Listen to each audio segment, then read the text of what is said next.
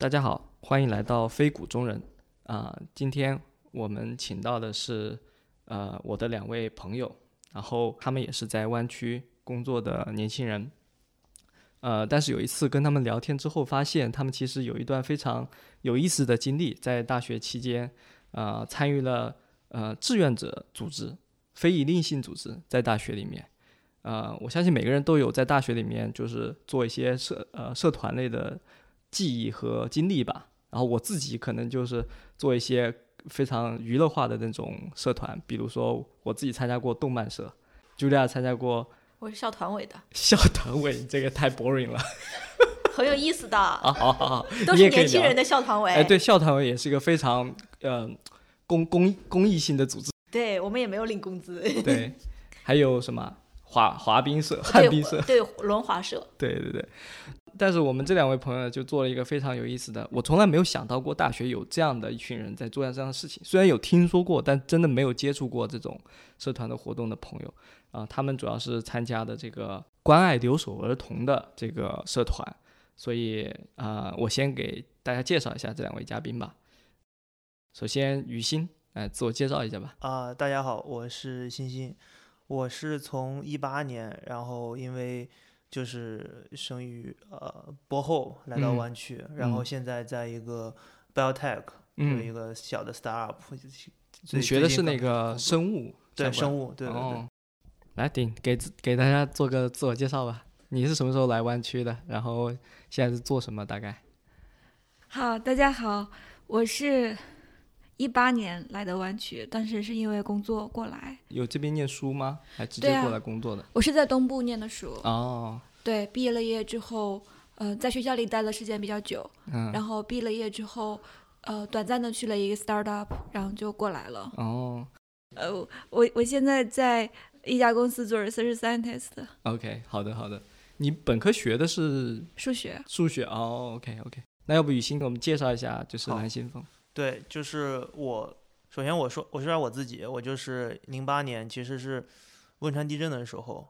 然后我是那个暑假是从大二到大三，然后因为大家都知道这个，其实人是跟社会背景是分不开的嘛。其实汶川地震那时候，呃，网上啊还有很多民间发起，其实我们公益圈一直叫零八年是中国公益元年。就是说，那个时候真正的这种民间志愿者的力量开始组织起来，开始真正能去应对社会上的一些问题。所以我也当时是想做一些事情，然后正好就有这个机会知道，就是当时我还在不同的校区，知道另外一个校区有这样一个组织，然后就你那时候已经上大学了是吗？对我那时候是大二到大三的哦暑假，嗯对然后，嗯，他们是怎么怎么怎么开始的呢？其实他们是一群一个研究生再加一群这个嗯大三大三的这个学生，然后他们都是那个时候就已经是各个社团的，可能已经是会长啊，或者就是比较有经验的大三的学生，然后以那个就创始人以这个小华他是这个研究生为主。然后他们是参加一个谷歌的所谓“一暖中华”的一个项目，就是谷歌当时有一个这个一样的 funding，然后就是全国的大学生可以去申请，去只要你拿你们的这个公益的这个呃项目。Idea 哦对然后他们会有 support，他们会给你金钱的支持，然后短期内他会看你的这个 perform 怎么样。当时他们是拿了一个挺高的一个奖，所以他们就有这个呃启动，然后有这个资金，而且他们因为谷歌当时也提供一些公益圈的一些支持，所以他们很快半年就把这个事情把它做起来，然后也是等到零八年还是更早？就零八年，可能零八年上半年吧，零八年上半年，所以到我们的时候，其实我加入的时候是暑假，其实也没有过几个月，但是他们那个时候把一开始的这个做的这个架子已经搭起来，就要做什么这件事情已经 define 的比较好了。对对对，所以我当时就有机会从零八年加入，然后我整个的后面的大三、大四，再加上我在也是在那个同样一个大学读的这个博士，所以我基本上我的时间一直是，就我一直是在呃参与到这个里面来。哎，那顶呢？你是你是什么时候接触到蓝先锋的？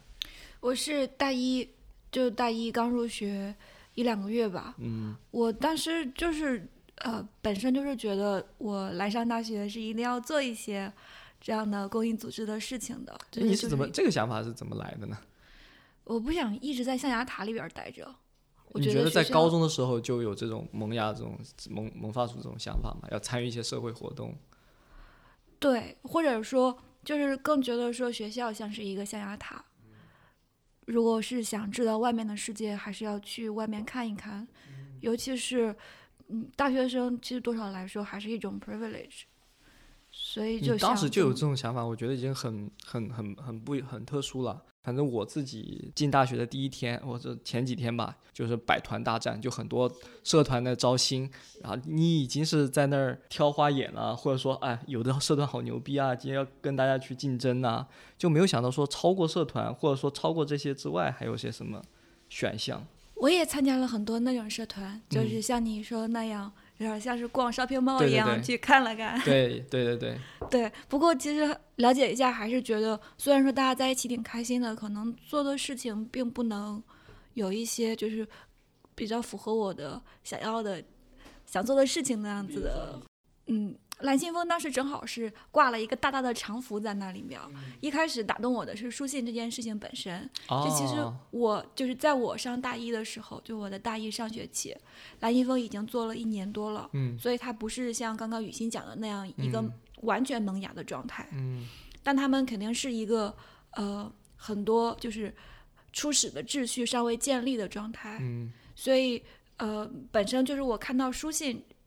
这个嗯，形式的时候就觉得很创新和对很不一样。因为对，因为我觉得大学生其实能做的那会儿支教啊、物嗯质资助这些已经非常的普嗯遍了。那就我们就介绍一下，就是的蓝信封自这个这个事情本身吧，因为可能很多人都就不知道这个蓝信封到底什么意思，然后跟呃关爱儿童有什么关系吧？要不就是可以简单讲一下，就是这个组织或者说你们所接受到的这个组织给你带来的这种文化或理念。首先，它就是一个关爱儿童的、留守儿童的，我就说一下我当时可能最早的一个就是的印象，对对对。首先就是我记得当时是，呃，这个呃创始人小华，就是第一梯队的这个 leader，他说他有一次就是看报纸说一个小孩儿就是留守儿童在自己在家然后自杀了，嗯，他他说这个东西对他的触动比较大，啊、他也经常讲这个故事，呃，就所以就是其实就是这个项目它本身它的这个对象非常明确，就是留守儿童，就是那些父母长期在外务工，就是你如果了解多一点的话，你知道有很多孩子是一年到头可能见父母一两面，对，就有很多这样的孩子，然后在湖南、广东啊、安徽啊，这多多的是，对啊，都这是一个很很对很普遍的社会现象嘛，普遍的社会现象。呃问题就是说，这种普遍的社会现象，其实你仔细想想，把你自己放在那样的场合之下是很难的。作为一个小学生，一个初中生，那个时候你的人格、性格刚刚还在建立，还在认识这个社会，很多时候你还需要一个庇护，但是你没有，你的心事也没有人知道，你遇到困难也无处去寻求帮助，特别是有些欠发达地区，他们没有很多这种师资力量的支持，就是所谓的现在有的什么心理老师啊，那那个时候肯定是没有的。对，那那就是什么，他怎么怎么生长，他需要这些东西，谁来给他？这个其实，如果你把它放用放大镜去看去想的话，其实是很难很难的事情，对他们来说。就是这个放大镜是怎么来的？因为，嗯，你第一次跟我讲这个事儿的时候，我我就感觉像就是触电一样，就觉得我怎么没有想到？因为我也在大学暑假的时候去支教过，然后就是去了广西一个很偏远的小县城、小村庄，然后去见到了那些孩子们，然后也是给他们，其实跟他们一起玩儿一样，就是跟他们讲一些、分享一些啊、大城市或者说是到大学的生活的一些一些经验吧。但我们其实并没有那么强烈的能够感知到，就是他们嗯、心理上面会长期有什么影响？因为我们当时去也就是一个暑假嘛，它是一个 program，但我不知道他们平时是怎么想的。或者说我们在我在大学的时候也没有机会去知道，就是有有有可能有这样的问题。你们当时是怎么就是感受到这些这些这现象的？个这个可能更多还是第一团第一梯队他们他们来去就是定定义这个项目，这个项目就是就 define 这个项目 define 好。我当时加入的时候，我就觉得就是感觉特别特别对对，我我我没有就这个问题其实。很少有人问过我，我现在想的话，我估计是不是跟我小时候有一点，就是我自己的经历有一些关系。就我小学的时候，基本上我爸是不在家的，就我那应该不算完全的留守儿童，就是父母都不在。但是我觉得可能小时候，因为我的自己的经历也是小时候搬了家，然后不是在我就是出生的地方，然后语言也不太那个就不一样，我跟当地孩子的语言不一样，然后我当时。上的小学也是一个，就是比较像农，就是城郊的地方，所以那时候我感觉自己好像现在回想过来，当时好像很需要一个父亲的角色出现在我的生活中，但是是没有的。我不知道有没有这种潜意识里面的关系，但是我感觉这个项目特别对，就是他不是去支持钱，他是去结，就是这种结对子，大学生跟留守儿童一对一结对子，然后。给他们心灵上有一个陪伴的那种感觉，我觉得好像如果说能怎么帮助留守儿童，好像没有比跟给他找一个这种一对一的大朋友更合适、更可操性更强的一个办法了。嗯，对，我觉得如果我当时在，虽然我不是在偏远山村，但是也是小镇上面嘛，但但是对于相对于我后来去的大城市念大学，我自己会有。会去回头想说，如果我在更小的时候，在小镇上面，呃，能够有更多的渠道，或者说是更直接的渠道去了解到，比如说，如果我有个大哥哥在大城市，当时我没有，那他会告诉我，就是大城市怎样的，可能会拓宽我一些眼界，或告诉我一下，就是未来可能长什么样。当时我大部分的时候都是小学、初中都是从杂志上面，或者从啊一些课外书，或是，所以我自己对于。在小的时候，对于大学生和对于这种大城市的生活是是幻想出来的，就是一些一些片段拼凑起来的，然后就会感觉到了真的到大城市时候，确实会有那种呃错愕感，就是啊原来是这样子的啊，我身边的朋友或身边的同学，他们从小就在这个城市长大的，他们对于身边这些繁华的城市和这个呃各种各样形形色色的人，这种社会上的。呃，这种形态他们是司空见惯的，但是在小镇或者是我能想象在更偏远的山村，这个是完全没有的一个一个渠道。我觉得你们这个事情是给我第一印象特别深刻的。对，其实这个道理是挺简单的。从大学生的角度上来说，他们能做什么呢？或者说我们能做什么呢？又没有钱，又没有说大块的时间，所以。如果是能在业余的时间做一些细水长流的事情，又能够发挥自己像可能文化知识或者你说的那种身在大城市这方面的优势，那这样其实想来想去，也就是一些主要在交流或者是精神上面的沟通，就陪伴啊，或者说有一些指导啊，这些作为大哥哥大姐姐这样的一个，那能不能讲一下就是书信这个形式，这个是怎么来的？然后。因为这也是吸引你，就是最最也是最吸引我的一个点吧，就是这个形式是怎么想到的，然后后来为什么验证觉得是越来越对的一个事情。觉得当时 QQ 好像是比较多的，大家聊 QQ，对，但是发 QQ 这种，他没有办法去把一个事情说就说的很清楚，就是我感觉书信这个形式，它有一个更容易去让你沉静下来，去说一些平时可能。就是不太不浮在表层的那些那些交流，所以这就是我们退一步讲，就这个流程是这样的，就是说你呃这个项目最基本的呃对儿童留守儿童的关爱的形式，就是有大学生嗯。呃一对一的和山村和边远地区的儿留守儿童建结对子，嗯，然后开始一段时间就通信一次，用书信的形式去来往，然后把小孩子想说的话和大学生。呃，可以分享的一些想法，就是以这种方式来来往。对，怎么找到这些小孩的？我们首先有三个群体在这个项目中，一一个是我们的这个运营团队，然后一个是大学生志愿者，然后一个是留守儿童，这是三三个三个群体。然后我们首先是运营团队，作为运营团队来讲，我们首先第一要跟学校联系，就是我们需要跟有校校方的这样的联系，他们允许我们做这样的活动。就是那个儿小孩子他们的学校，对对，OK，对我们自己叫项目地，但其实就是最早的时候是从湖南汉寿，对，因为那个地方就是属于常德下面的一个一个县啊、然后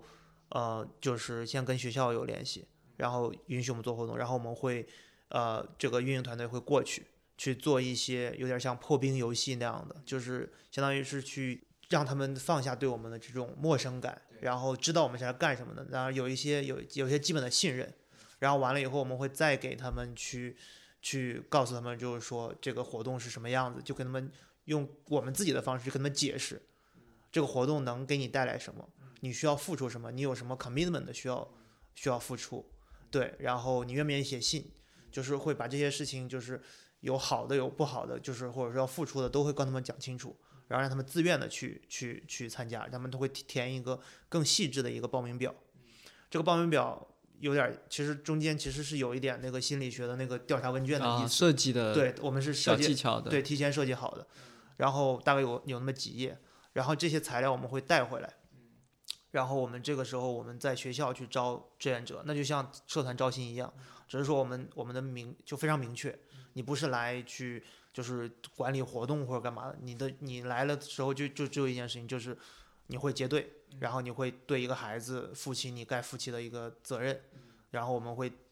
就是跟你也会跟大使去会面试的时候就跟他们说清楚，嗯然后还是有一个面试过程的，对对对，会会有，其实还有有几几轮面试，而且还有 笔试，哦最后一轮是笔试，笔试就是给一给你一个 sample 是孩子的信，然后让你回，然后我们会 review 这些你的回信，然后去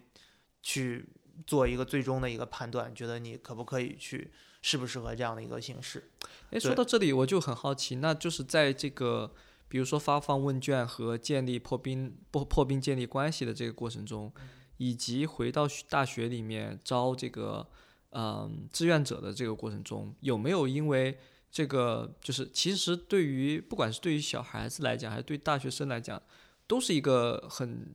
就是没听到过的一个形式，大家会不会因为有一些误解，或者说有一些疑惑，他们有一些什么样的问题？我觉得小孩儿那边好像还好，我们就是只是说，有的小孩儿可能会误解，就是说你们过来跟我们玩玩这么开心，我报了名，我以后就能跟你们玩，就是那种感觉，就是他、他他会有有点嗨，对，然后觉得我一定要跟这些人就是有联系，但其实呃有的孩子他其实不愿意写信，做不下来，OK，对他对这个 commitment 的理解没有那么深，这对是孩子那边的。大使这边其实还好，就是大学那边大学生那边还好，而且我们还有几轮面试，所以中间这些误解其实其实通过这个第一轮就已经过程对就已经就已经搞清楚了。对对对嗯然后而且招进来以后，我们还有一系列的大使的培训，就是我们会请一些 NGO 的专门做儿童心理的这些，就慢慢一开始比较简陋简单，但是后来越来越越把它做的越完善吧。就是会跟他们讲，然后我们也会有一些一起的，就是比如说你们已经在写信了，然后大家会聚一下，你们有什么问题，我们也请一些人或者说我们自己，然后大家一起 share 一下你遇到的问题。孩子有时候遇到问题，就是有些有些时候你不知道怎么处理，怎么回比较好。对，大家会分享一下，然后可能聊一聊，就有一些有一些办法。从了运营团队来讲，你们是去设计这些流程，然后去组织对接。但等这个结对开始之后，你们就是相当于不干预他们的交流。对，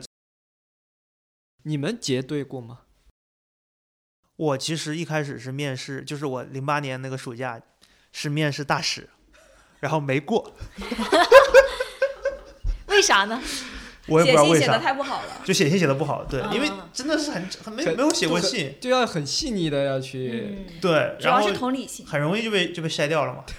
对啊，因为我当时就是抱着一腔热血，就是说我觉得这个项目特别适合我，对我要过来大干一场那种感觉。没找准自己的角色，可能那时候。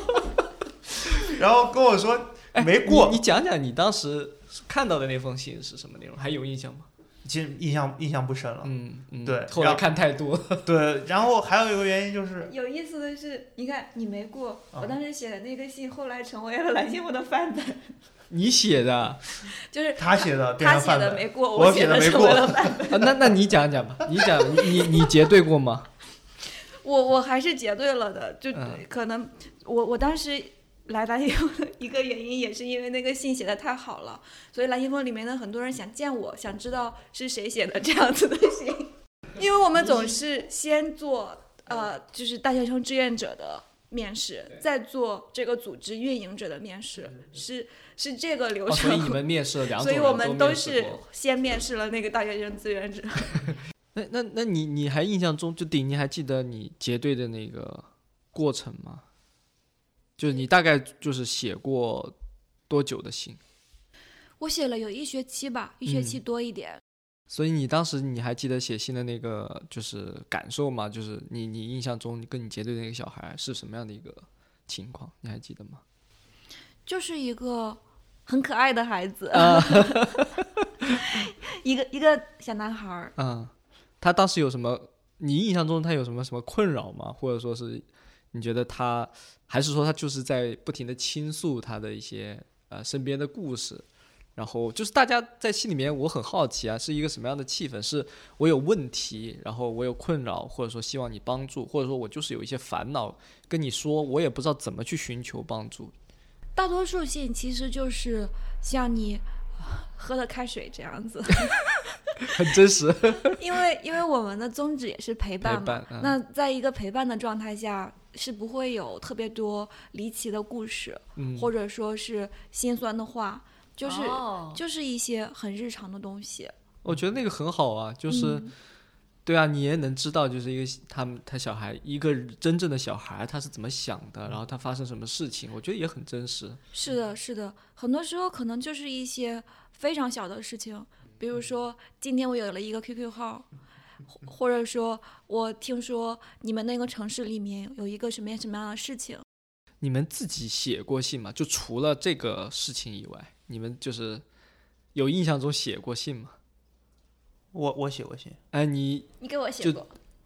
对，我给给他写过，然后也给我给我爸写过，给我妈写过。你觉得自你们自己觉得写写信一种是一种什么样比较？因为我们成长起来都有呃电脑啊、互联网啊，就是手但是你给机啊。李华写过信，我我那是英语吧？理化。我印象中，就这个写信这个事，我还是特别感兴趣，因为我印象中就是小时候有写信的作业嘛，就是你要学习写信，但是实际上已经那时年代已经没有人写信了，然后我就被呃大家就是要真实的写一封信，我就写给了我的外婆。我外婆是语文老师，所以她还能回信。就我不确定我其他的亲戚会能不能回信，我爸妈可能每天见面就不会给他写信，所以我就我妈就跟我说，你要不写信给外婆，外婆也是语文老师，然后就给她写了信。啊，我忘记我写的是什么，但是我印象中我外婆回的那个信，我那时候感觉就非常的神奇，就是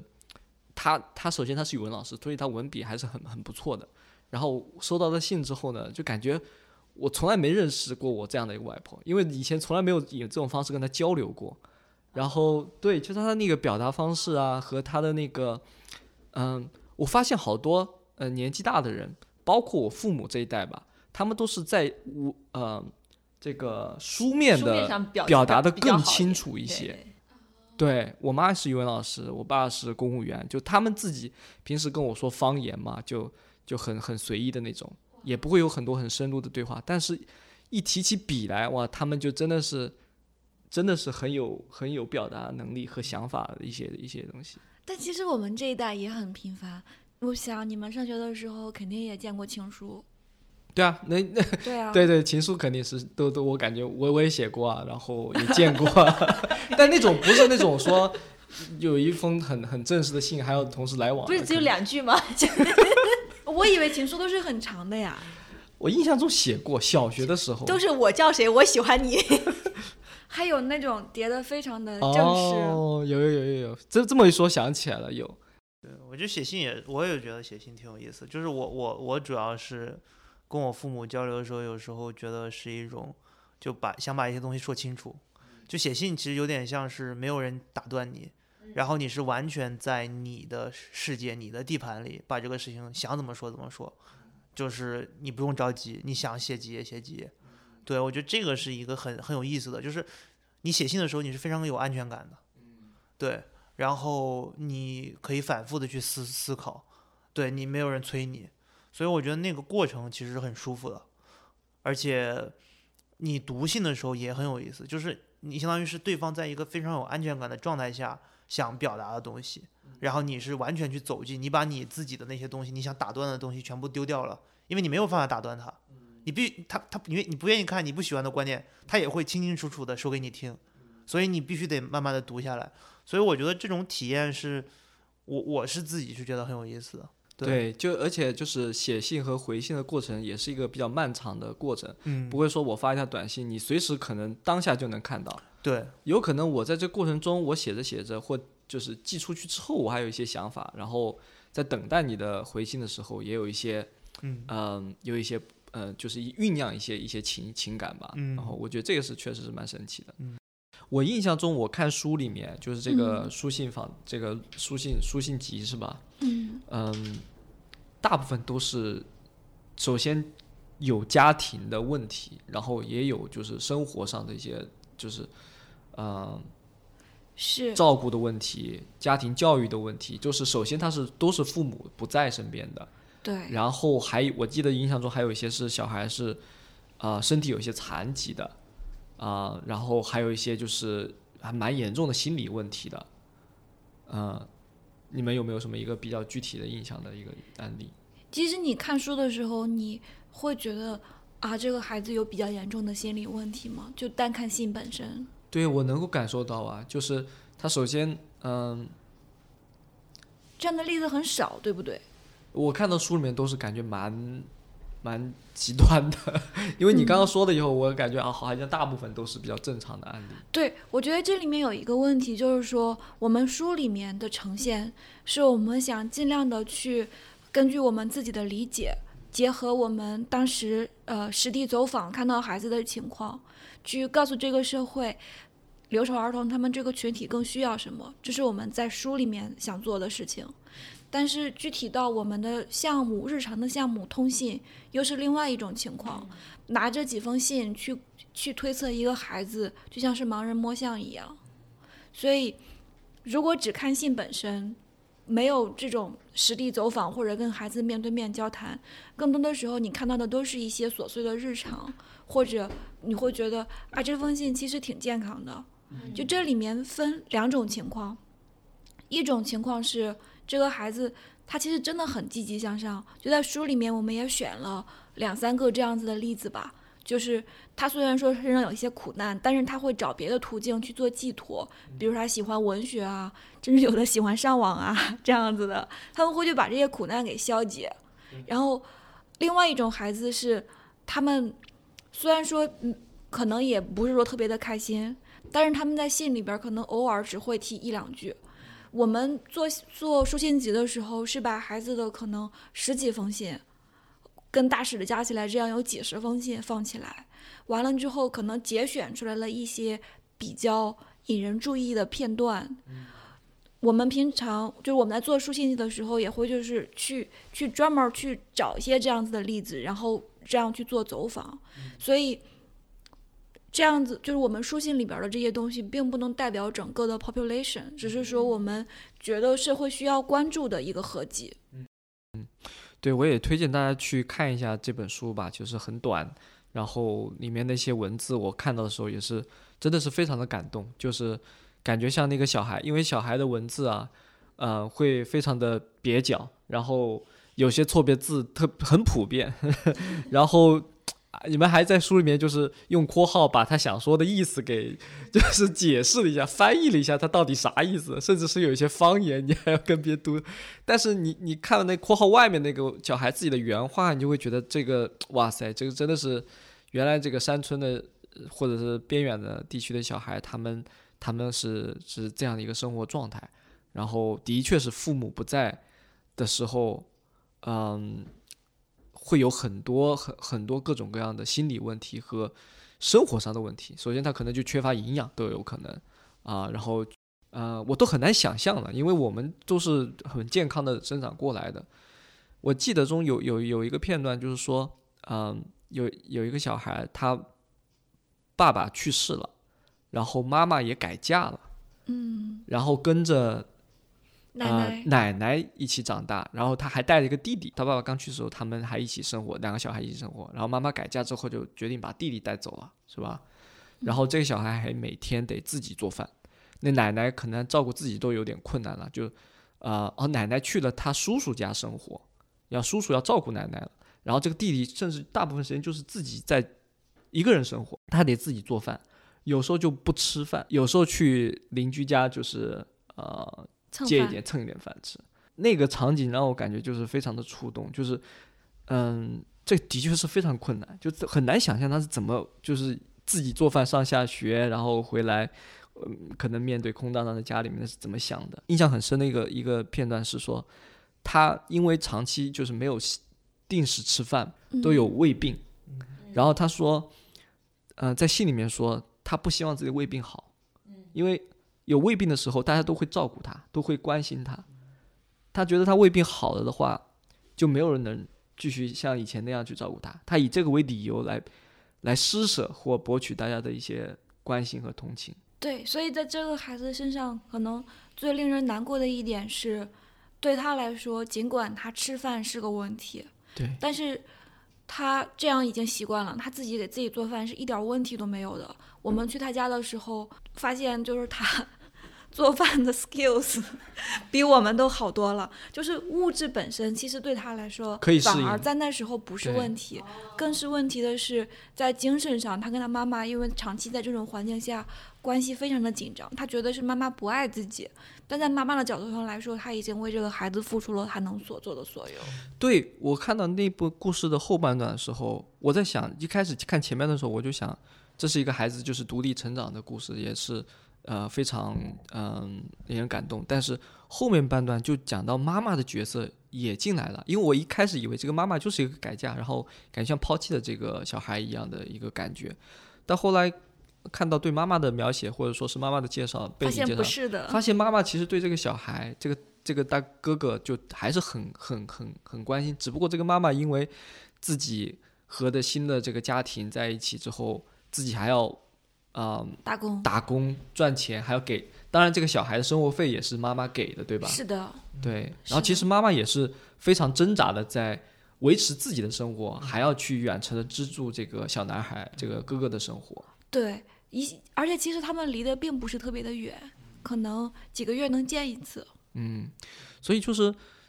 这种情况下，确实小男孩就是哥哥对于那个妈妈的感情也是蛮复杂的。首先肯定还是非常的，一开始我感觉他应该还是非常的怨恨，就是为什么，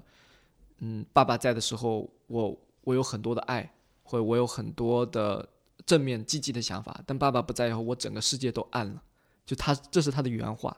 嗯就我感觉妈妈对他来讲还是一个非常，嗯。就就不是一个特别积极和光明的存在，是的，对，所以这个小男孩确实是需要，就是在爸爸去世以后，他确实是失去了所有的支柱。心理上的只能说，嗯对，就这个孩子，虽然说他的情况比较极端，嗯但还是挺有代表性的。就是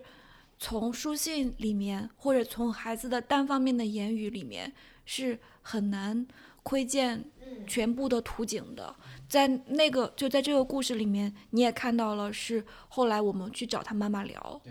孩子挣扎了很久，一直不愿意把妈妈的联系方式给我们。然后后来，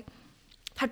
也是很勇敢，终于迈出了这一步，愿意把孩愿意把妈妈的联系方式给我们了。然后我们听到妈妈的故事，就是完全就是另另外一番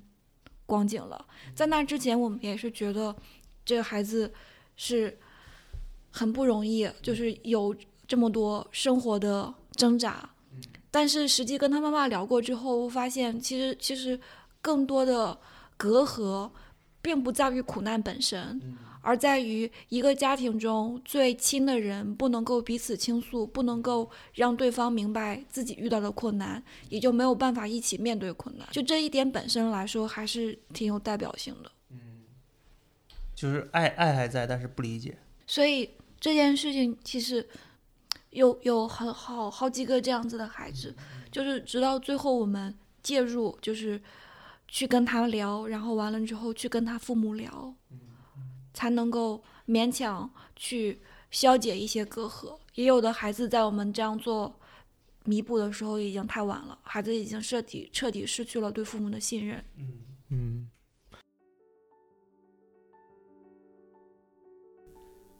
快乐在别处，自从小学六年级失去父亲，小雨很难再在家里面感受到快乐。于是他把寻求快乐的视线转向了其他。读初一时，小雨在信中写：“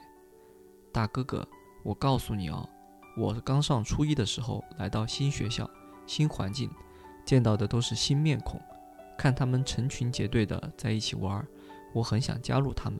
但是我不敢去，我怕他们看不起我。”不要我和他们玩，所以上学期我在面临新学校、新环境和新同学时都很寂寞，导致现在我在班里都没什么朋友。大哥哥，你能告诉我现在该怎么做吗？二零一一年二月二十八号，初一下学期。你说的一点没错，我的同学是正在等待我的加入，都很愿意跟我玩了，也都很愿意跟我做朋友了。每次我不开心的时候，他们都会逗我开心。反正和他们玩的时候很快乐。有一次我们学校放电影，我和我的同学围在一起，有的相互抱着，有的三个人就在一张椅子上坐。现在觉得我们生活在一个大家庭里。现在我们每天都过得比以前充实多了，不会像以前那么孤单。他们都说我很幽默，而且我自己也这么觉得。二零一一年三月二十日，初一下学期，我和我的同学相处的是比以前好多了，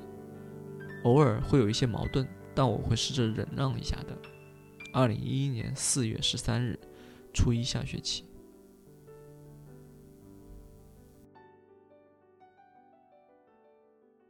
对，包括书里面另外一个故事也是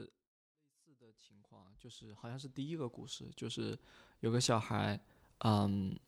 就是爸爸对他的教育特别看重。当时就是说，哎，都是农村的嘛，然后觉得就是这个爸爸觉得自己吃了这个没有文化的亏，然后就对自己的小孩对教育方面特别的严苛。然后一旦什么考不好，就会去，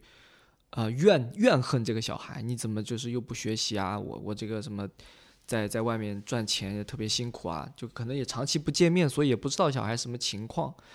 嗯，然后后面就慢慢演化成这个小孩就觉得爸爸不爱他，就觉得是我，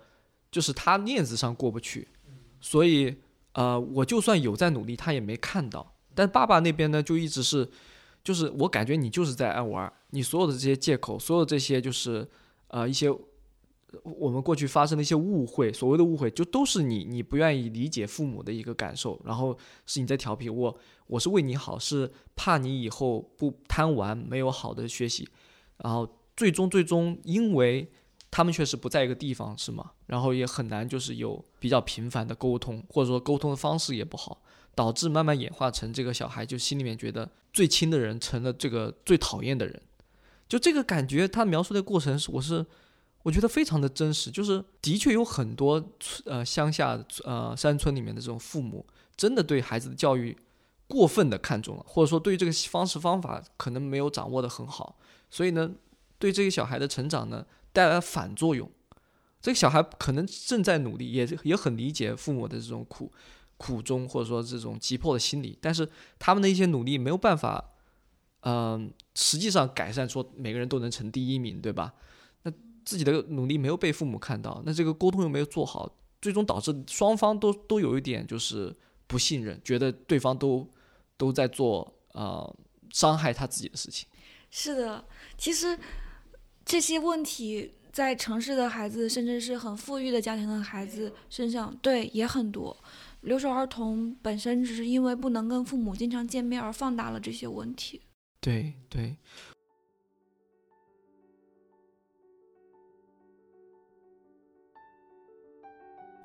他现在也不多管我，也不多理我，更没有更多的关心，甚至看到我就看到了他被丢的面子。我真不知道这件事究竟是是不是丢尽了他的面子。他看我的眼神是那么那样伤我的心。他骂我很多，甚至把我的缺点都一一数落了一遍。可他没有看到他女儿的优点，他看不到他女儿的心。骂我时，我勉强的苦笑，他却骂我不知悔改，教也不听，站在那笑。可他不知道，除夕那晚我在被子里流下的眼泪，我觉得很委屈，但不知如何做。为了学习，我每天都埋口埋头看书，眼睛都近视了，他却骂我整天看电视看的，让我跑进电视里面去看，成成了近视眼还要他帮我花钱配眼镜。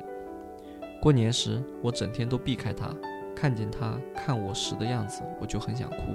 而且他还跟我说一些很冷的话。这个暑假，我还将每天对着我老爸，看他对我妹温柔的说话，轻轻的哄她。我不想看到这些。二零一一年三月初二下学期，我无语了，我沉默了，我不想再回应他了。我他已经狠狠地伤了我的心，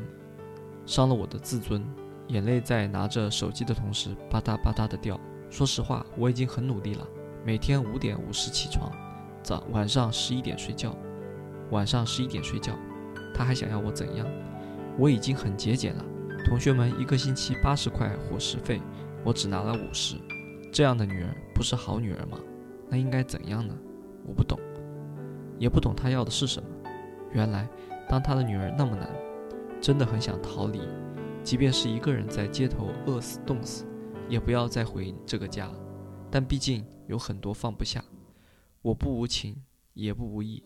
只要不要触碰我的底线。你说，我既不是贝多芬，也不是保尔。为什么也得过得这么坎坷呢？家人是伤我最透的一种人。二零一二年十二月二日，高一上学期。后来就是因为你们书信的书信整理的这个原因吧，你们就去走访了这个家庭，然后，嗯，还从我我印象中你们做的事情是，嗯，把这个通信。中的一些内容去多方的求证，到底小孩说的是不是真的这回事儿？他有没有夸大？有没有就是呃抱怨这个事情来啊？为了就是证明自己的正确，来来讲了一些可能不符合实际的话，或者说是所以你们去多方求证之后，得到了各个方面的故事，然后把它拼在一起，发现有一些可能误解的部分。那爸爸其实当时对于比如说很具体的事情说，当时啊这个小孩嗯有一次是因为要完成一个电脑要做的作业吧，需要电脑才能做的作业，但是自己的电脑是坏了还是怎样，然后他就去了朋友家去啊写这个作业，但爸爸就觉得他那天没回来没回家，就是去朋友家玩疯玩去上网了，但这个事情就完全是一个误会，就大家没有很好的。最后就演化成很严厉的，就父亲来自父亲很严厉的批评，甚至有一些人身伤害。这种说你以后就别读了，你不想读书就别读了。就这种发展到这种地步，我就感觉确实是就是两边的故事没有对起来。那你们做了这个求证之后，把大家把两方拉到一起，然后好像也化解了这些矛盾了，开始有一些转机。对我们的 motivation 也不是说不相信孩子，嗯，更多的是就是希望能够去，因为我们在这么多年跟孩子接触的过程中，也不可避免的经常会接触他们的父母这个群体，嗯，而且其实我们组织里面也有一些志愿者是跟在城市里面的公益组织、关爱农民工的公益组织是有联系的。我们从那个组织那边也能知道，他们是真的是非常关心他们的孩子。我们的一开始的 motivation 只是说，希望能够，因为父母经常是孩子心中最深的那道刺，嗯，所以就就想是不是能够去开开始一个交流的过程，然后看一看能不能做些什么。一般来说，想法就是这么的简单，但是经常 在这个交流的过程中会。发现很多情理之中、意料之外的故事，就比如说这种这种误会是怎么一天一天积累的？对，积累起来的。但其实也有反面。我跟雨欣，我们俩去过一个孩子家，这个孩子，我们到现在都不知道他的父母究竟是怎么看他的。嗯，就是就那个孩子，他是耳朵有一些问题。你们看。书里面的那个故事，对。对是的，你们看他的信也其实也能看到他很多错别字，真的是很让人心酸。对，比如说他会说，嗯，把就是呃，我还两岁，我我才两岁，说成我还两岁，就是因为他长期耳朵听不清，不可避免的这种也自己不知道，嗯，什么其实语言能力受到了一些影响，就是他在学习说话和表达的过程中，他的听力就已经是一个有有损伤的状态了，所以他其实学习和说出来的话也有点，嗯、不是非常的流畅。是的，所以他觉得他父母不爱他，觉得父母更爱弟弟。嗯我们去他们家，然后跟父母聊，发现其实他们家家庭情况挺好的，嗯楼盖得很气派。嗯我们跟他父母聊了很久，直到出来的时候，我跟雨欣我们俩还是持不一样的观点，嗯，不知道这个背后的就我讲一下这个故事吧，就是说我印象中是这个小孩，呃，一直在心里面跟那个哥哥姐姐抱怨说这个父母不爱父母我，不爱我，然后是爱我的弟弟，然后什么事情都给到他，嗯、然后就一直在呃抱怨自己的缺失，抱怨别人的拥有，然后比如说我我听力不好，别人说我是一个什么啊、聋子聋子或者什么的，就是，然后他我印象中还有一个细节是他呃在信里面向这个哥哥姐姐去，你上次送我那个礼物，送我那支笔，我觉得不好，你要你要送我一个别的，就是他一直在索取。索取别人对他的爱，但是看起来是有点让人心疼的那种。所以后后来还这个这个故事最后的结局结尾还是一个一个问号吧，就是他到底是因为父母对他不公平，才导致他这样的心理的一些不平衡，还是说他由于呃就是有一些自己的缺陷，所以觉得对外界都对他有一些偏见。呃，不知道是什么原因造成的他这种心理的失衡。对，其实有可能，我记得那个你的书里面你提到一种可能性是说，嗯，其实他每个人都很都很偏爱他，嗯、所以才造成的这种他不断的向别人去索取的这种习惯，就觉得我永远拥有的不够。呃，其实事实上奶奶也是非常的喜欢这个这个这个小孩的。对，觉得这个世界要补偿我。对对对，所以这个就是一个很难解释到底问题出在哪里的一个情况。对，就是问题是一个很难解释的问题，但是它的原因其实也是在助听器这件事情上，啊，就是对对对，就是围绕着助听器，这是一个很长的争执，就是孩子肯定是需要这个助听器的，但是他把助听器给弄坏了，嗯。父母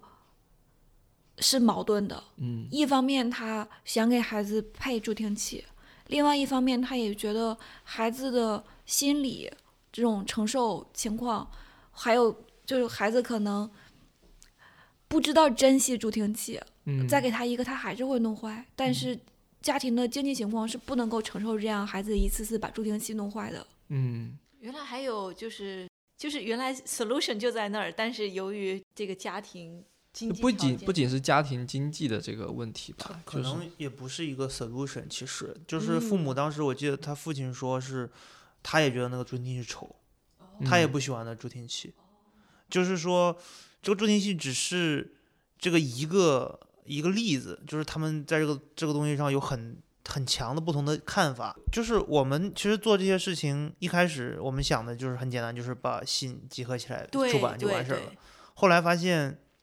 这个故事串不上，说不通，很多东西我们想不明白为什么为什么会这样，它它到底发生了什么？我们其实一开始的动机只是说我们想搞清楚，对，就在我们给别人讲故事之前，我们自己先搞清楚这个故事到底是什么什么什么故事，帮他们解决矛盾，或者说发现一些这种这种不理解，然后可能帮他们打通了两边的这个沟通，这个只是一个一一个结结果，但这不是我们的出发点。对我们出发点其实还是想弄清楚孩子他到底在一个什么样的环境下写出来这些话，就是到底是一个什么样的背景让他写出来这段话，这个这个意味着什么？我觉得当时我们的动机还是想让大家能知道，就是通过信是一个管道，然后访谈父亲的角度、朋友的角度、老师的角度，就能有一个比较立体的这样一个，不是一个简单的去给他评价说这个孩子是一个什么样的孩子。就是能把他尽量做到一个客观的一个还原。我们可能当时主要动机是这个。对我，我现在这样感受下来，就是因为我们前面都在就是很很泛泛的谈这个事情怎么做起来的，然后有些什么价值，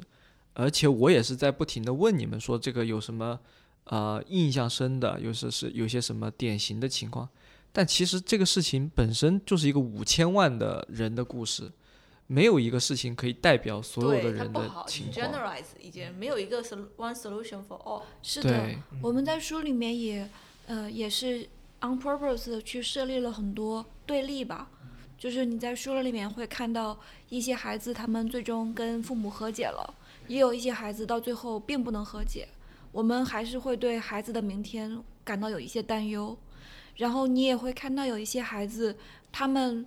有点儿像是因为一些苦难而，呃，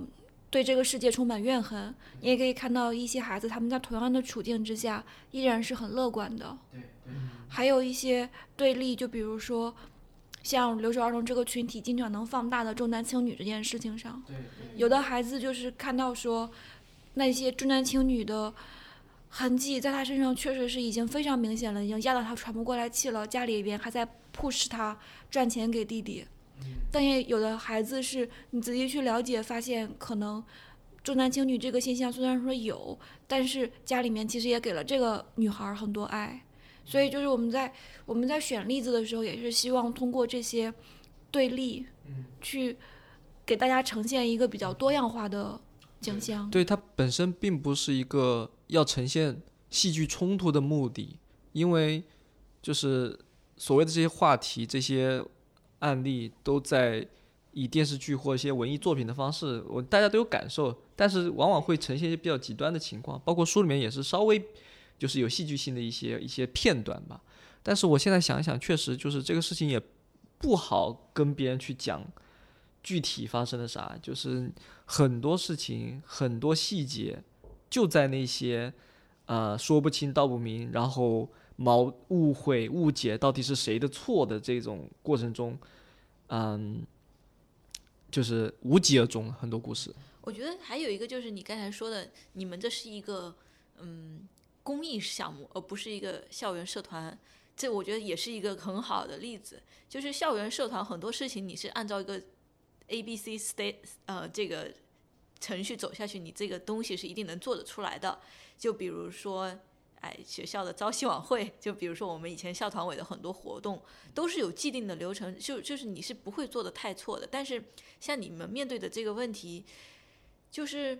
你现在我记我都已经呃很尝试去缩小我要做的这件事情，我不我我决定不做这个呃财力上的资助，我已经以及我不做他父母这方面的呃关系，我也不做，呃甚至不做什么学习辅导。对我只做心理辅导，但是你是你就像一个很小的窗口，你看到了一个更大的事情，你好像解决你手上的一件很小很小的问题，你还要解决它背后很多很多的问题。对嗯，对，你们你们通过虽然虽然是一个小的小的呃切入点嗯切入点，但是你们不就不会说是只把自己要做的事情限制在那一个点上面。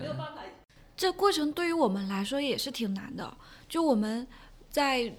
组织这通信项目的前四年时间，我们一直是保持着很强的纪律性，就是我们承诺绝对不会看大使跟孩子之间的通信，让孩子拥拥有一个充分私密的 space，只有大使一个人能够看到他的信，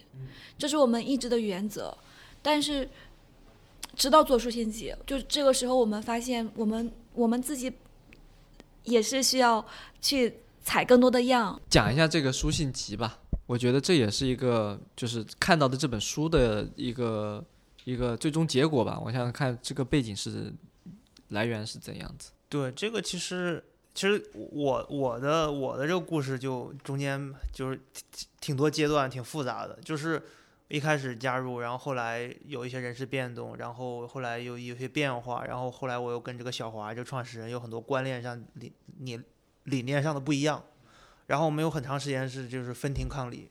他是在东校，然后我是在南校，然后就是对这个方向性有点方向性的争执，你知道吗？就是对这个组织怎么发展，然后后来我就觉得好像不 work，就是然后我自己读 PhD 感觉就是我有点这个这个我的精力在一些我觉认为很有意义，但是没有达成共识的一些事情上，我在浪费我的时间，然后同时就是我们两个有点互相扯后腿的那种感觉，就是好像这个这个组织不知道听谁的，就是不知道往哪儿往哪儿走。所以我后来就在想我能做什么这个时候。然后这个其实我感觉跟我自己当时的一个想法也有很大关系。这这个这个激励是当时去跟一些，因为我们经常跟公益组织的一些人有有联系，跟他们聊，就是像朋友一样。当时是一个那个是廖廖廖老师，对廖玲儿老师，他说你们为什么不就是出个书信集啊，把这个把这个集集结一下，然后给大家看，就是讲一讲这个，就是这个这个事儿，就是我觉得。我我就想简简单一点说，就是跟我自己的那个这种意义性比较契合，就是我在寻找我做这件事情意义是什么。就那时候有点像我该 run 都 run 了，该公民培训、该培训志愿者、该培训运营团队，我我的培训系统，然后该给这团队付出的，在论坛上讨论，然后为未来设想，就是我我好像能做的都做了。我这个时候我的意义是什么？蓝新峰还缺什么？就缺这个，我就觉得就是。怎么让我们做的事情让别人知道？就我不是说说号召大多人都来跟我们一样来做这个事情，但是我们发现了一个问题，这个问题鲜有在社会上被人讨论。一说留守儿童就是捐款，吃不饱饭，衣没有衣服，不是不是这样子的，大多数留守儿童不是这样子的，他们都有无比正常，穿不完的衣服，就是正常，他们的生活无比正常。但是在同时，他们吃得饱穿得暖，但是在同时，他们非常非常需要一种东西，这种东西是什么？就是所以这个这个是我我的那种对意，我在做这么几年，我想给他有一个总结，给他一个意义上的一个一个追求，对。所以你就想就是就是接受了这个廖老师的。一个建议，对，就说要整理一下这个书信集，对，最早就出版出来，对对对，最最简就很简单，就是把孩子的信集结一下，整理一下，装订一下，对，装订一下，出版完事儿，就是该大家该知道的知道了。然后我们我们完全的白描，完全不不做任何的加工，因为首先一道沙拉就上了。对，第一就是很多留守儿童的书，嗯，那种就是田野调查、社会学的书非常多。但是很枯燥，没有人，没有人会看，就除了专业的人，学者在对，没有人会看他们的一些调研。对，然后大众的渠道就全都是吃不饱撑不暖，就是我们觉得就是在这个社会上需要一个我们这样的东西在这里，嗯，就是 it's real，嗯，这个是就是有一个个例子，而且我们想也不是说我们总结一下孩子是什么有几大问题跟大家谈一谈，嗯，不是这样子，嗯，十六个孩子尽量 diversity，尽量就是我们当时说。给十六个孩子做传，嗯，就给他们做一个传，然后给大家看，对，人物小传，就就就这样，然后大家去大家去看，嗯，对，就是就是就是确实也是你们这个特色嘛，就是说是真实发生的一些对话，然后他们的故事，并没有你们并没有在上面去试图去总结或试图去评价这些小孩的一些呃成长故事。只是想要给大家呈现，就是真实我们发生过的一些事情。一开始的想法是连访谈都没有，连什么什么编后记都没有，不要搞这些东西，煽情的不要。后来是因为你发现，就是书信就是白开水嘛，你你自己看几页你就已经困了，就是就是很多很多细小的东西，而且它没有逻辑，然后字又看不清。所以你你没办法，你必须得加工。你跟大家一讨论，去读稿会的时候，发现读稿会说你们这个菜还没做，全是生的上来，对你得炒一炒呀。然后我们就后来就哇就开始想怎么怎么炒，对。咱们俩的 motivation 还是挺不一样的。我当时我我觉得最就是廖老师一说的时候，我当时就觉得很打动人，因为它在于那种对抗孤独感，就是我们在做。这这几年做蓝先锋的时候，最大的一个障碍就是孤独感。就我们做这件事情，不知道要往哪儿走，不知道做这件事情有没有价值。很多次没有人做过，也不一定是一个特别有意义的事情，只是你们当时觉得可以做，有有价值。对对，其实有很多个深夜，然后大家又在那儿抱在一块儿痛哭，因为讨论来讨论去，就讨论到了我们这个项目的关键。就是我们核心是什么？到底能不能给孩子带带来价值？带来的到底是什么样的价值？没有人能回答。怎么回答呢？我们有的信息太少了。我们秉持着这种原则，我们不可以看孩子跟大使的信，只有我们几个写过信的人有一点点感觉。或者就是通过跟孩子、跟大使的访谈，就这种其实你说的这个孤独感，我明白了，我也很就是明白，你不知道他写的什么，对也不知道有哪些故事。对对，就像是你就是如果我觉得当时我们已经播了一些种出去，但没有看到。没有收学而不，思则罔，思而不学则没有殆嘛。收获。当时其实我们已经到了一个这样子的时候，有了很多实践，但是缺乏往下一步去做思考的土壤了。嗯，我觉得就是，如果我们自己都，如果我们作为一个离留守儿童这么近的群体都做不了这个，那谁能做呢？嗯，我对我们当时讨论很多什么，就是怎么去衡量这个孩子从我们这里收获什么。因为我们当时要涉及到这个变成 NGO 的话，要招全职，然后要募款，压力很大。对然后就那你就得跟那边讲你这个效果在哪里。对对，所以当时说什么心理学量表给人家量一量，其实就你搞一搞你就知道没没什么用，就是量量不出来的很多东西。对所以，对，反正，但是，但是对我来说，我我其实很简单，就是我这几年我想知道我的意义在哪里，就是这对对于一个意义的追寻，其实就是我我是非常 personal 的出发点。那就是那我们现在转的就聊吧，就是说这个从事这个这种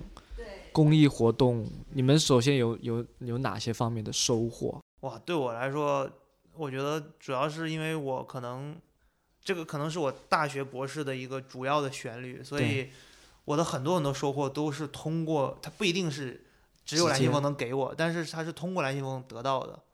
比如说我在之前其实没有社团经验，我没有什么学生会啊、团委那些，但是我有什么轮滑协会啊、合唱团啊、探险协会啊，都是搞这些东西，你知道，就是就是我只有这些我只有这些经验。我也我也是啊，对对，然后然后后来就就大部分时间都是蓝信峰，所以这些跟怎么跟人合作，怎么开展一个项目，怎么跟嗯社会上的人打交道，怎么跟团委打交道，其实我们那个一直在团委拿支持，团委就是那个学校的团委对我们一直很好，很很多支持，包括书信集。就是因为他那个拿版号要一个基础的那个印刷量，嗯，然后团委团委是直接买了买了，对对对，团委直接买了三千册，就我是我自己去跟那个团委书记谈的，嗯，对然后就跟然后跟老师打交道，因为也跟老师跟 NGO 这些东西，然后后来就包括学公民社会，你你你你没有一个 target，你学的时候学东西的时候，你没有那个实感，对。你现在是。马上你学，你要教别人，你要用在你的工作中，你要用在你现自己对这个事情的看法中，所以那个那个感受是非常非常强烈和，就是你感觉你每天都在这个东西，你都在成长，嗯。都在跟昨天不一样，所以整个那个感觉是非常充实饱满的。然后再到后来去想这个 NGO 长远的东西怎么，然后再到去真正去静下心来去专门做书本身，就是把那些纷纷扰扰都都丢给别人了，不去想了，就只是想这个书怎么把这个项目做好。这个又给我了很多很多机会去跟出版社打交道。嗯，你知道那个最后跟我们合作的那个出版社是我回家坐高铁坐在我旁边的一个大姐。你就在高铁上聊聊对，我们就聊到，然后她说她是这个出版社的出版社的，我说他也专专门做这一类图书吗？还是应该是他们就每个出版社它有不同的就就公益类的一个份名名额那种感觉，啊？对他们也对他们也不、啊不不求去去拿这个书赚钱，对，但是在他们的整个这个这个 distribution 上，他们有一个这样的一个一个一个计划，然后嗯那个那个那个叫叫我叫他萍姐，就是嗯她也是一个很通的人，就嗯是一聊她就觉得很好，那我们就。嗯到了广州以后，我们再再再聊这样子。对，这就是很多很多这样的，没有蓝信风，我是不会接触到这些人、这些事情，去想这些东西。我觉得就是对我来说，就是我我从来没有想过蓝信风我是去付出了什么。我觉得我一直是在学习，学习的更好、更多，然后有正反馈，我就会学更付出时间去学习。嗯，其实我当时因为我自己一直给自己定的目标，我要当科学家，嗯所以我这个东西是没有动摇过。但是现在回过头来想，在很很长很长的时间，其实真正能给我快乐和那种实感的、嗯成长的，其实蓝信峰不是我做 science。嗯对，所以其实往后再过，其实我有时候总是回想说，啊，为什么我在蓝信峰的时候可以做到这些，做到那个，但是我现在做不到了。我就是有时候我反而也会这样去反反思。嗯，对，就是可能也是时机的问题吧。就在大学的那个时候有那样的经历，然后呃，你也获得了这个 purpose，然后感觉也有很多同志朋友就在身边，对对对，嗯，大家可能也就是因缘际会结识到了很多共同理念的人，然后去做这些事情，也一起成长。我觉得这个是一个很难复制的一个经历。对，而且而且我我其实有时候挺自豪的，因为我对招我招那波人，就是最主要我招那波人就是在南校招，就是就是其实他同时是招人，也是拓拓拓展了一个新的校区，嗯，然后就是招了二十多个人，开了个新基地，一个新基地。但是最重要的是，这些人现在有的人还在做做公 N 益事 NGO 业，对啊，就是我觉得就自己就感觉有那种就是怎么说，就是传播火种。对传播火种，然后让他有了他想要的这个人生，在在这个这个方向上，嗯，我觉得就就是，然后更更别说还有我们帮助的孩子进了大学以后再加入蓝先锋，嗯，再去参与到这个活动中来，我觉得就是哇，这个你就你就就是人有了那种就是属于的一个地方，有了一个这种就是融入的地方，有了学习，就你感觉这是件一个你的精神家园一样的那种感觉。对我来说是有到这个地步。他们一开始说那个他们的活动就是不知道未来在哪里啊，然后没有正反馈啊，他就这个反馈得等等等几年，就得等个小十年。对，这个这个反馈是不不一样的，就是说我们的刚才说的反馈是说我们想知道我们到底帮到孩子什么。刚才我说其实都是从我自己角度出发，我在这个不管帮没帮到，我做这些事情我就已经及时的能有很多很多的我的这个收获。但是我觉得这件事情，如果你没有就是真正的给社会造成正能正正反馈的话，你可能没那么开心。就是有很多小事情嘛，就比如说这个小孩毕业以后，他还能参加蓝信封。我要是在这个 loop 里，我肯定会觉得这是一个非常大的 signal，这是一个非常好的活动。其其实说实话，对我来说，这个好像真没那么重要。这个就是我们当时在做公民，我自己在做，就是我学了以后给给我的招的那个运营团队第一个公民的这种培训，所谓的第一个问题就是说，公益到底是为自己还是为别人？我的 end 就是为自己，你是 selfish，你是在做公益，这是这两个东西是 align 在一起，非常 align 的。你如果你总是用一种我在给予、我在奉献的状态，我觉得那个是没办法 long term 的。你只有说这个是为我自己，就是我每天在做的事情，我都能马上能从中感觉到一个反馈、正反馈的时候，这个东西我才能一直有源源不断的这个动力和这个 motivation，还有这个 passion 去做这件事情。嗯，反正对我自己是，我也是这对，样。你要去期待孩子给你反馈，那你做不了这事儿，对吧？嗯，对你也很难通过一些外在的指标来衡量我做的对不对，你只能是不停的思考，然后去学习，然后去做尝试，也有可能这些思考尝试都没有好的反馈，那你还得去做下一轮的思考和尝试，因为这个事情不是做 business，做 business 你的那个反馈就是你的那个意义感，你所做的事情。是是有很具体的衡量的，你做的好不好，对不对？但是做公益事业这个事件很难去衡量出来。我我觉得其实不管是，就是我最近也在读一本书，然后就讲这个，嗯，什么是呃你的驱动力，就 driven，what driven you，呃，就是他也说，就是随着这个社会上很多工作变得越来越不重复性、体力性，人越来越需要内驱力来做这些嗯更复杂的工作，你那些更加重复性的工作，就感觉这个通过萝卜加大棒都能完成，就是你多付点工资，或者是对做不好的人进行 punish，呃，都能很好的完成的工作。但是，呃，在科技行业里，现在的工作越来越有创造力，嗯、大家就觉得需要很强的内驱力才能把这件事情做好。我就想到你刚才你说的这个 NPO 的事情或者 NGO 的事情，好像你你的 feedback 也是这个，就是你你要你要把这事情当成自己的事情，就是我做这事情就是为了自己，就是我有一些事情想完成，这就是我要完成这个、嗯我一些对目标的一个方式。对对对对，就是其实我你其实聊到这里，我突然想到跟我现在的在这个 startup 很很很很像，因为你知道生物的 startup 不像这个 IT 的 startup，它很快我能就是能能知道我这个 work work，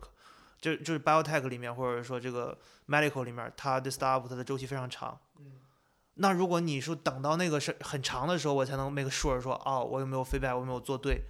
其实你会很长时间是在一个这个能量是负的，就是你一直在支出，你没有一个收获。所以三号，我感觉我现在每天也感觉学很多东西，很很充实。就是我我把嗯，就是这个东西变成每天我是一个一个我做的这个东西本身我就有成就感，就是有一个 feedback system。我哎哎，我不知道怎么去描述这个事情，反正就是我现在感觉就是我还是在为我自己，我不是在为这个公司在做什么，我在为我自己去实现我想做的东西，想做的理念，然后。对，就是未来这个公司以后发展十年以后到底 work 不 work，可能对我不重要。对你当时做这个蓝信封或者是做这个 NPO NGO 这个事情，把这个 selfish 和呃这个 intrinsic driven 这个，你花了一些时间去呃 digest，还是就是你一开始做这公益项目，你就觉得我就能从中获得特别多的正能量？不是这样子，当然不是这样子。一开始其实。其实就是说嘛，一开始就是因为汶川嘛，然后大家都觉得想付出一点东西。其实我当时就是觉得，我就是在大学里面好像没有什么没有什么存在感。就是所谓你大学生应该是这个这个改变社会啊，批判社会啊，但是你没有存在感，你你没有任何渠道去做这种事情，你没有渠道去改变社会，你没有渠道去去发声，去去做这些事情。他走错路了。他这个是一个 是一个渠道。对，其实我我觉得我还有点受可能湖南的那种乡土教育。我们我们湖南就我们我上学的时候就经常会讲，就是所谓叫心心忧天下，敢为人先。就是我们我们就是说湖湖南人、长沙人特别要这样。然后我那高中也是毛毛主席待过的地方，然后就是还有什么岳麓书院，什么为出有才，于斯为盛，就是就你你有这种就是你你要去去做一些事情，就那种就是我可能也比较 passion，比较冲动。然后一开始就想说啊，那我要为这个社会做点事情，就一开始就是这样的，就是我要付出。但是当我后来继续进入这个教育，去跟这些真正在公益圈经营过十几年、几十年的人去跟他们交流，跟老师去交流的时候，你发现这个不是一个，这可能让你进门，但这个不是一个真正让你能长期能在这里待待得住的一个一个一个心理的一个状态。对，然后他们就是，嗯，就说如果你想做一个持续性的输出，你必须要把这个做公益放成做成一个自己能 benefit yourself 的一件事情，但是很难哎。虽然 concept 上 is is make sense，但是他他不是说你要去你要去把这个事情变成 benefit yourself，是说你对这个事情的认知，就是说 what you want to gain from it，就是你你想得到什么，嗯，就是你要。有一个客观的认识，就是你这个事情能给你提供什么，然后你能得到的东西跟你的预期是契合的，是这件事情。就很多人去做公益，他不是说我要赚钱，我要发展领导力或者什么，他有的时候他需要的就是一种心理的一种需求，就是说我需要去做这样的事情，我需要去跟这样一群人在一起。然后我需要有一种付出的感受，就这种感受，它本身也是一种得到，也是一种对。你在别的你在别的环境你是没有这种得不到这种感受。这种其实付出的时候，我看好像有有这种心理学 study，就是你在帮别人的时候，你的整个你的心里的幸福感是很很高的。嗯，对，就是你怎么在这种东西上找到一种平衡？就我说得到不是说你真的得到一些 skill 一些 physical 的东西，而是说这种心理的需求。对，我觉得这种东西，有的人重要，有的人不重要。你要调整好自己的心态，我就是要去得到付出的这种幸福感。对，对对对。那你去做了以后也能得到，那就能持续下去。对，这个 justification 真的是非常清晰明了，可以呃可执行。就这是一个认知的调整，确实也是，呃，需要去实践，你才能够感受到哦，这种这种快感，这种幸福感，嗯，是我真的付出了的时间，嗯。去做这件事情得到的，而不是说我得到了什么好的结果或提升了什么领导力才得到的。Exactly，就是它是你付出完了，你就得到了，所以它是一个你自己完全可控的一个反馈，嗯，而不是说我付出了要别人感谢我，要别人告诉我，然后我才高兴，然后我才得到。它没有不需要别人去配合你，就就是这个最基本的东西。当然你去你别人。感谢你，你肯定很高兴。但是最基本的东西就在这里，就是我付出了完完事儿以后，我就已经得到了，我这个过程我就已经开心了。对，你后面就是说你怎么去调整，做得更有效率、更好。但是这个对做这件事情本身不需要别人的这个认可或者激励。你你收获到了什么？我觉得我嗯，后期比较想做的事情就是这本书，就是我觉得就就很像，嗯，我不知道你有没有听过那个故事，就是呃，一片沙滩上，呃，我们会看到很多那种小的贝壳被海水卷上来的。然后就有有一个孩子，他想让这个贝壳继续活着，他就一个个把这些贝壳扔回海里边儿。嗯我们就是一开始就是那样一个个的扔，嗯扔的原因就是因为就是就是一开始可能就是想想要去做这么一件事儿，嗯。然后后来就是因为见到了一个个活生生的例子，看到了这些孩子，知道他们需要这些东西，就就更加的有 motivation，觉得把把这些贝壳往海里扔是我可以做的事情，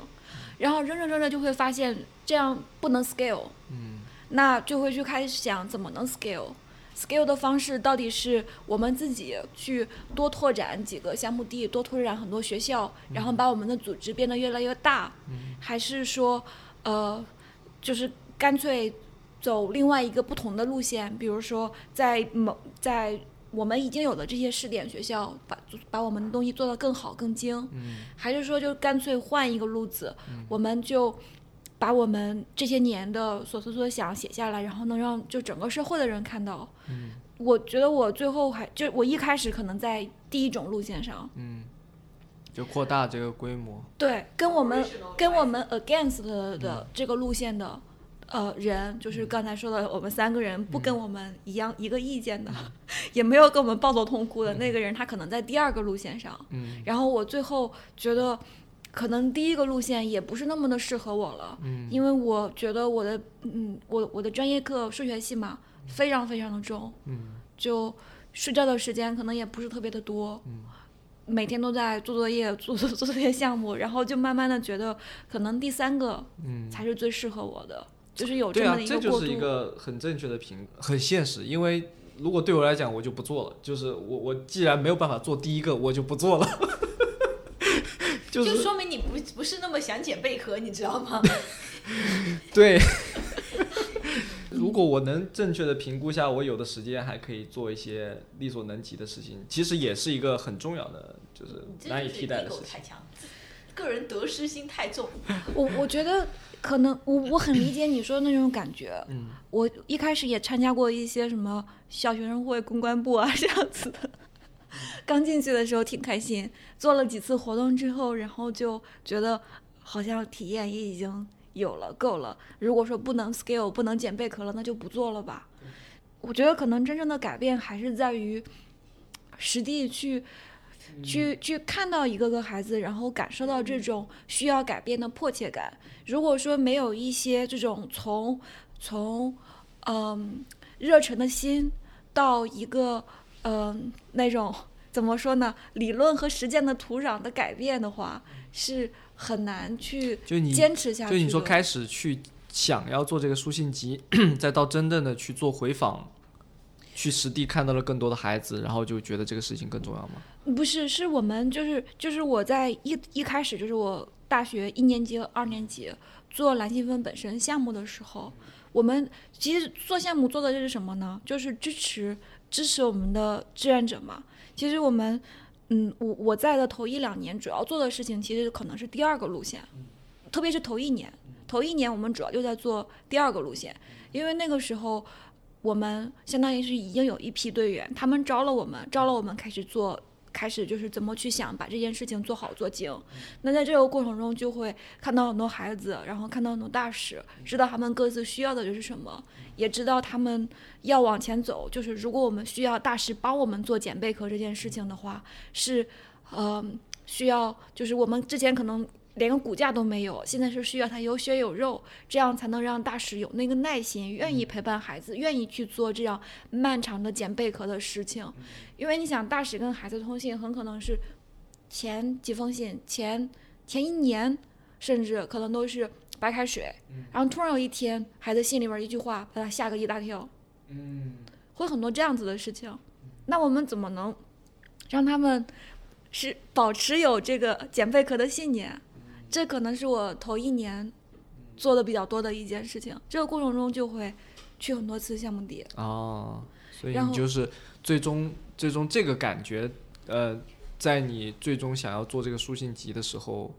让你有产生这个迫切的心，就是说，即使我做不了前面两个事情，但我第三个事情还得做出来。对，我觉得我最开心的事情也是这本书的出版能被大家看到。最开心的事情就是知道这本书又多了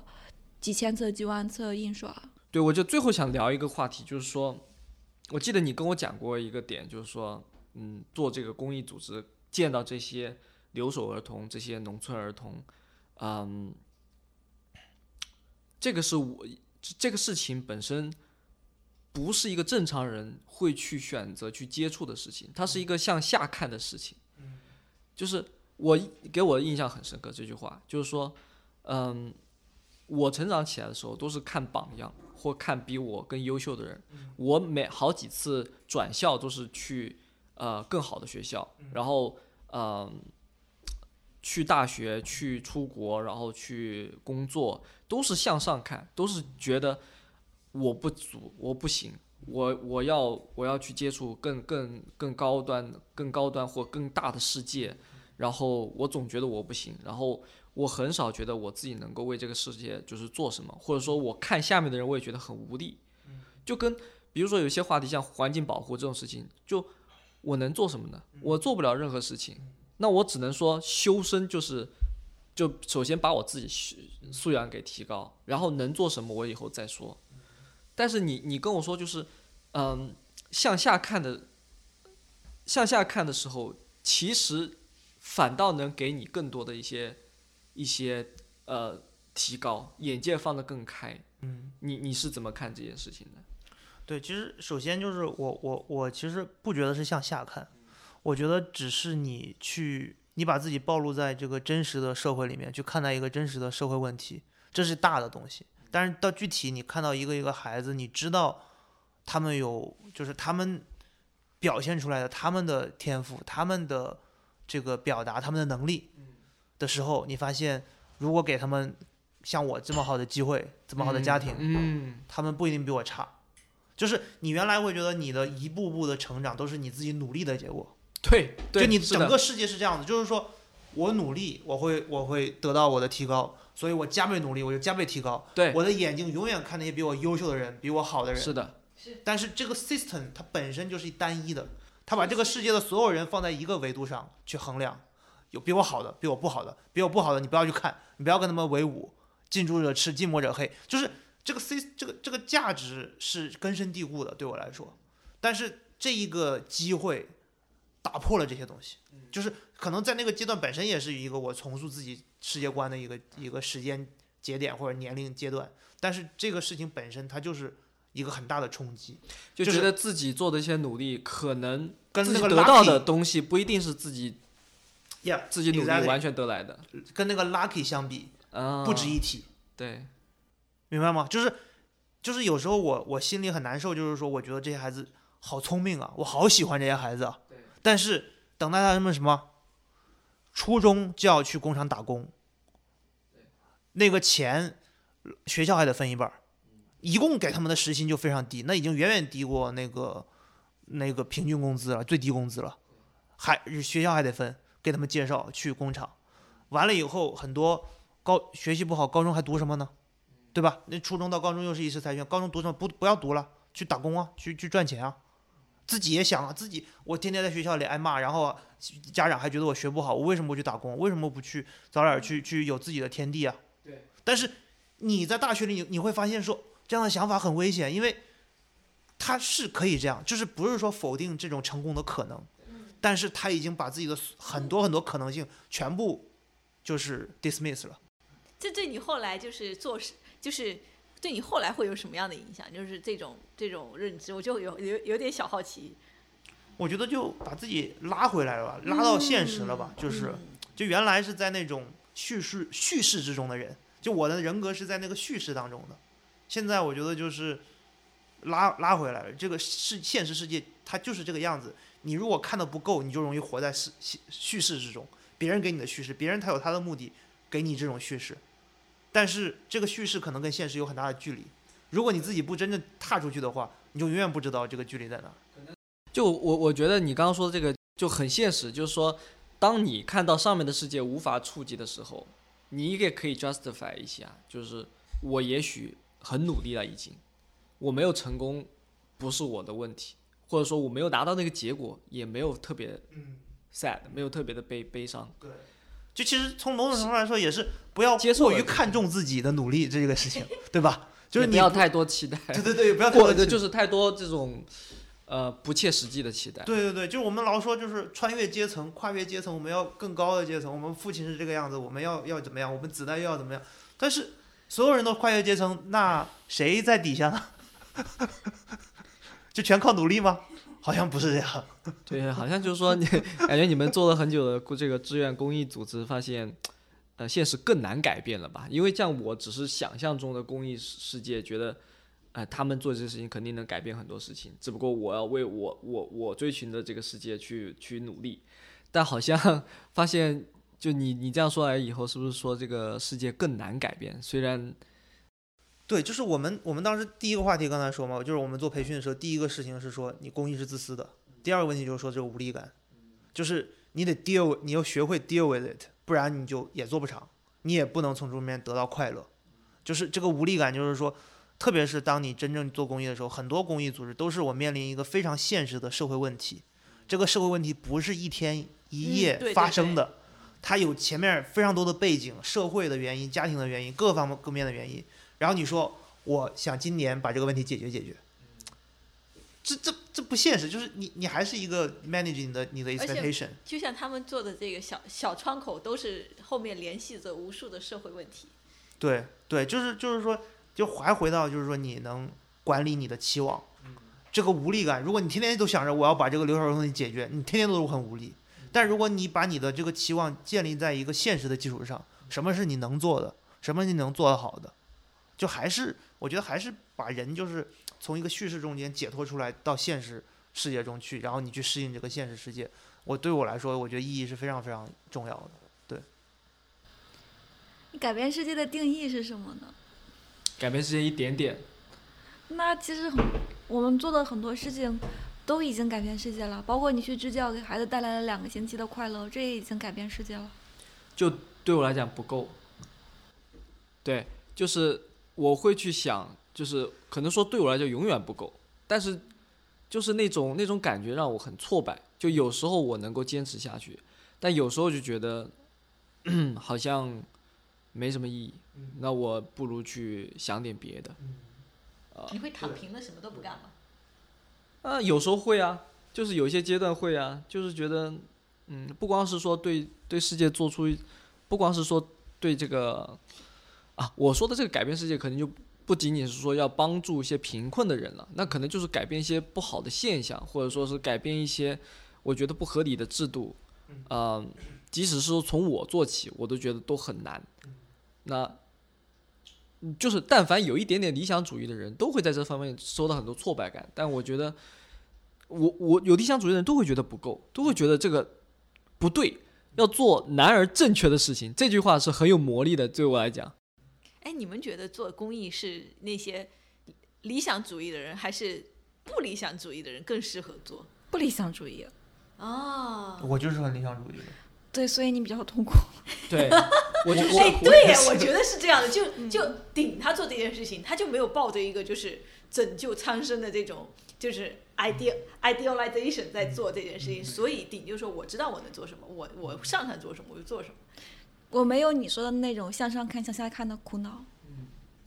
就对于我来说，这就是这就是总要做的事情，这就是嗯，就是在我的价值观里面，这就是要做的事情。我觉得可能跟我爸爸有关系吧。嗯我爸爸是一个非常有社会责任感的人，他在那个位置上也必然的去需要 support 的这一就是这一块土地上的人，他是公务员吗？对啊，就是就是可能价值观里面就觉得这是对社会有价值的事情，或者换句话说，假如说我将来就是很现实的讲，我想要做一个产品，就像我们现在做的很多工作一样，那你要做这些产品的话，其实不是也是要它没有一个向上看向下看的概概念，就是说你做产品就要有用户，你这个用户可能是社会上的任何人，那总要去认识这部分人的。对你来讲，是不是说就是人都是呃一样的，没什么阶层感的啊、只不过每个人都只是有他的不同而已。嗯，但对我来讲就有很明确的那种嗯阶阶级感，这是这对我来讲这是一个现实。就我当然也不希望，本质上我也不希望有这种阶层感，但是嗯，我去看比我社会地位低和比我社会高的人，我是很明确的知道，就是我们俩是有不同的。我后来知道为什么我当时就是给蓝信风写那部分信，他们会喜欢了。嗯原因可能就在于这个没有阶层感，嗯就是对于我来说，可能，嗯，孩子们他们也并不比我阶级高，也并不比我阶级低，他们只是碰巧在这个时候有我能帮他们做的事情而已。所以就是这样的一个可能比较平等的姿态，会，我当时也比较惊讶的发现，其实我当时也以为大家都是和我想的一样的，后来发现其实不是，不是，所以，嗯，这也是就是 让我挺惊讶，说，呃，原来这种视角还是会能给组织带来 value。嗯，我我我以前也支教过，嗯，因为我高中的时候也是校团委的，我们就是作为高中生去支教他们的小学生，嗯，我感觉得到出来，人家生活是肯定跟我们不一样的，但是，嗯。我想弱化这种区别，就是在跟别人相处的时候，选择无视这种区别。但是你说，呃，当我有选择的时候，我是选择去参加一个社团有有向上 manage 呃向上圈层的可能性，还是向下圈层的可能性？我其实好像没有想过。我我我不是一个非常理想主义的人，就是我做一个事情，我可能就没有像你一样，我抱着一个 更更要改变人类的大大大大前提要去做。我是会觉得这件事情，但凡能能呃前进一点点，就是能做一点点，我可能都会去做。我的一个预设可能是，嗯，有一些咱们想改变的东西，那些但是那些人他们未必想被咱们改变。对，所以他他就说这个不太不太理想主义的人更适合做这个 NGO。就是改变世界，有的时候可能是一种 judgment。其实我觉得就是理想主义，就是把自己的对这个世界的认知贯彻下去。我自自己的所有的这个我在蓝星峰的轨迹也好，我自己的个人的事业的轨迹也好，我感觉都是这样的。就是我觉得我在贯彻一个我自己对于世界的认知和我自己觉得我想尝试那条道路。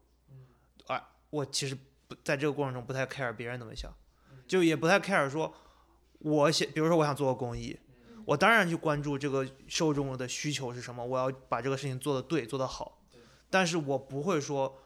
我是去帮你，就是说，就是我的这个动机或者说我的这个这个出发点是说我一定要帮把你帮到什么样子。我是比较 spiritual 的一个人，我是需要那种比较大的一个东西在在前面，就让我能有很大的空间，很大的这个这个这个这个灵活度的一个一个一个事情。对，其实留守儿童这个大的社会问题。一开始很无力，但是后来觉得我反而觉得这给我很大的空间，就是让我又能够得到大的一个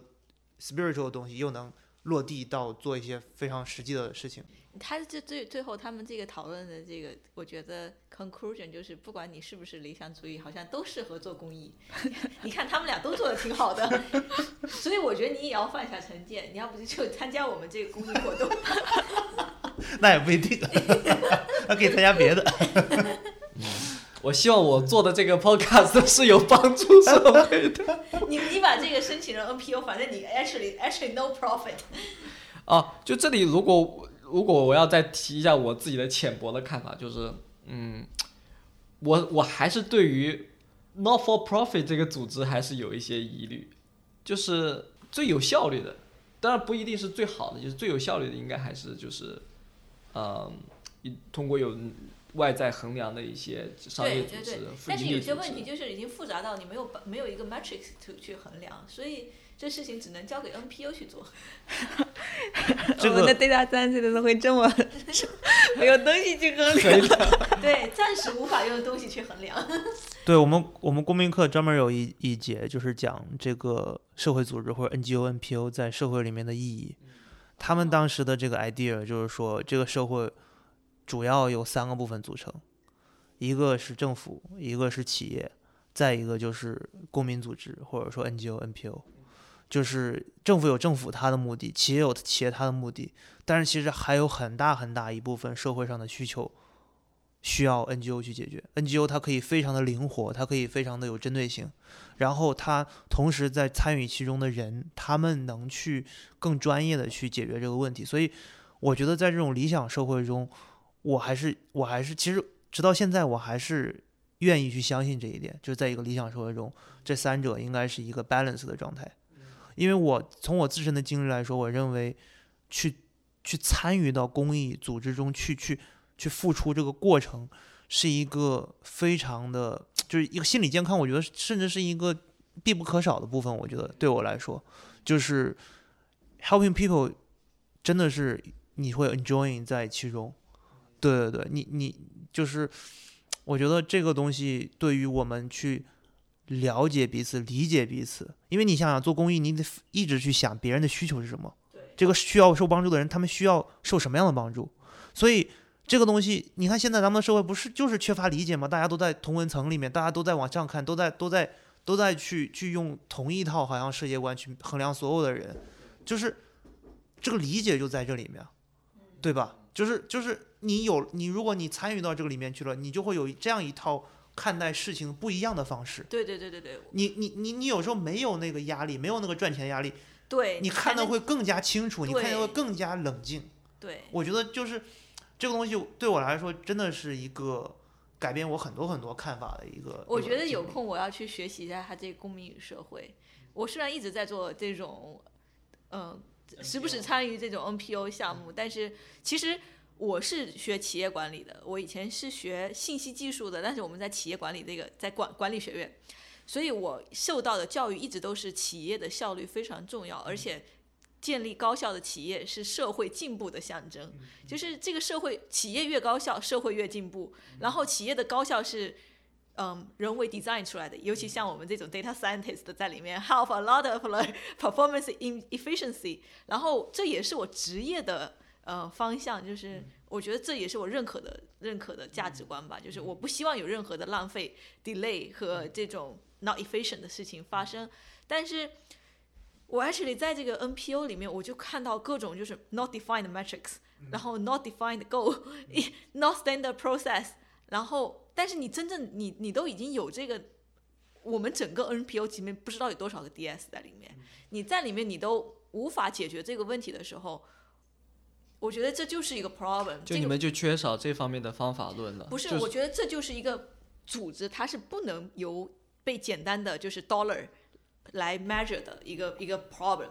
但是，就是你刚才说到，就是你觉得这种，比如说 NPO 它不 efficient，其实物质当然是有物质的这种资源配置，但是精神也有精神的资源配置。嗯，在 NGO 里面，大家相当于是用脚投票来去看自己。这种精神配置是如何实现的？而且我感觉，其实大多数的 NGO 他们是有，他们是有比较 clear 的 measurement 的。特别是像 NGO 他们去筹钱的时候，对对，可能你们比较不愁，因为你们就在这个 tech community。但是对于大多数 NGO 来说，筹钱简直是最重要的事情之一。对对。那他们筹钱的时候是需要有非常 clear 的 metrics 的。我指的就是说，除了筹钱和 metric 之外，它和 for profit 公司的区别是企业还是不一样。对，如果说如果说只是这一套的话，我认同啊，就是说你都每个组织都可以这样的 efficiency，都可以用借用一些工具来做 efficiency，但那和企业的区别是什么？区区区别就是首先首首先想想回答 Ju Julia 刚才这个问题，就是说我我所说的这个 NGO NPO。它的核心还是全职，就是是有一个人天天二十四小时在想这件事情。我觉得，所以他们可以把这个事情做做的更可能更多时间嘛，这是吧？就是更多时间能把它做到一个一个 level。所以就是说，全全职这个是一个必须的东西，就是是一个分水岭。然后再再就是说，这个那 NGO NPO 跟企业的区别在哪里？企业是谁享受谁付钱。NGO、NPO 是我服务的人没有不能付钱，或者说他没有资源付付给我，是企业或者政府付给我，我去给他提供服务。所以这个我觉得这个对我来说是本质的区别，就是他不是说谁享受谁付钱。就还有一个事情，你是一个解决问题的 pro，就我觉得延续你这个想法，就比如说我现在解决留守儿童问题，我为社会提供了一些福利，那我不能为了正常按照企业的扩法，就是我扩大用户群，我就能挣到更多的钱。那我在留守问题上，我不能说我把这社会问题搞得更大一点，然后我就我就赚更多的钱，它这个 approach 是不一样的，所以。你不能就是以企业扩张的那个想法去想，我这个 NPO 以后要怎么扩张？所以我觉得本质区别还在于是不是精神激励上，就是企业你总是 high performance 就意味着更多的呃更多的薪水嘛。嗯。但是在呃 N NGO 这这边。我觉得还是就是你 prioritize 的其实是这个精神激励。我我就是还有就我觉得还有一个就是说他他就是一个成熟的 NGO，他需要跟政府或者说那种就是最后最终会 benefit。就比如果说我是关注一个社会问题，那最后 benefit 是政府。他有很多问题，如果能预防的话，他以后的他那个救急的那些投资就可以省下很大部分。就其实我觉得都是有 metrics 来衡量这些东西的，所以。政府是需要能跟这个 NPO、NGO 能很好的去合作，或者说企业它有它的这个这个社社会的责任在那里，他需要 branding，那他去找一个 efficient，然后有特别的对象的，然后能有社会影响力的 NGO 去合作，去实现他的这个这个这个东西。对，关于说这个这个精神追求，我觉得我现在在企业里面，我也是精神驱动的，其那个 money 是其次的事情，对。所以我觉得，对我来说，那个不是最本质的区别。你在 NGO 表现的好，你也有更多的薪水。对，我也读了一本书，就是啊，就刚刚没有那么多。对对，当然了，就是你的 matrix 那个钱和这个事情放在哪儿？对啊，就刚刚朱亮说的那个事情，我也我在书上看了，就说，呃，如果把监狱和医院像企业一样去管理的话，或跟学学校跟企业一样去管理的话，你就会造成，嗯。比如说监狱里面，他为了减少开支，他就减少呃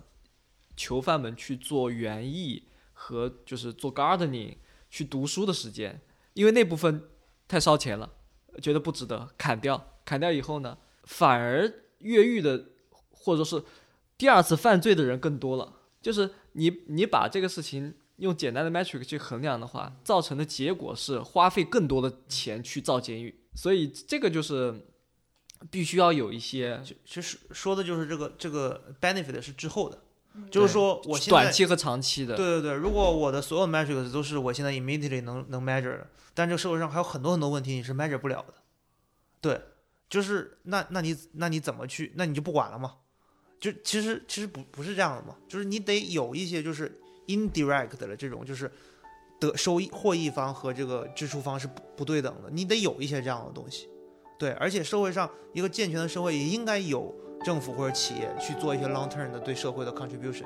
所以就就是这个 NGO 只是他们实现这个的一个专业的一个机构和途径。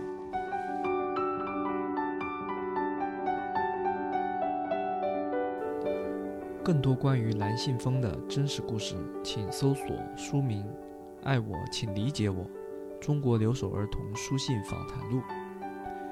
感谢大家收听这期《非谷中人》。对今天的内容有任何想法和反馈，欢迎在小宇宙下给我留言。感谢大家，我们下期再见。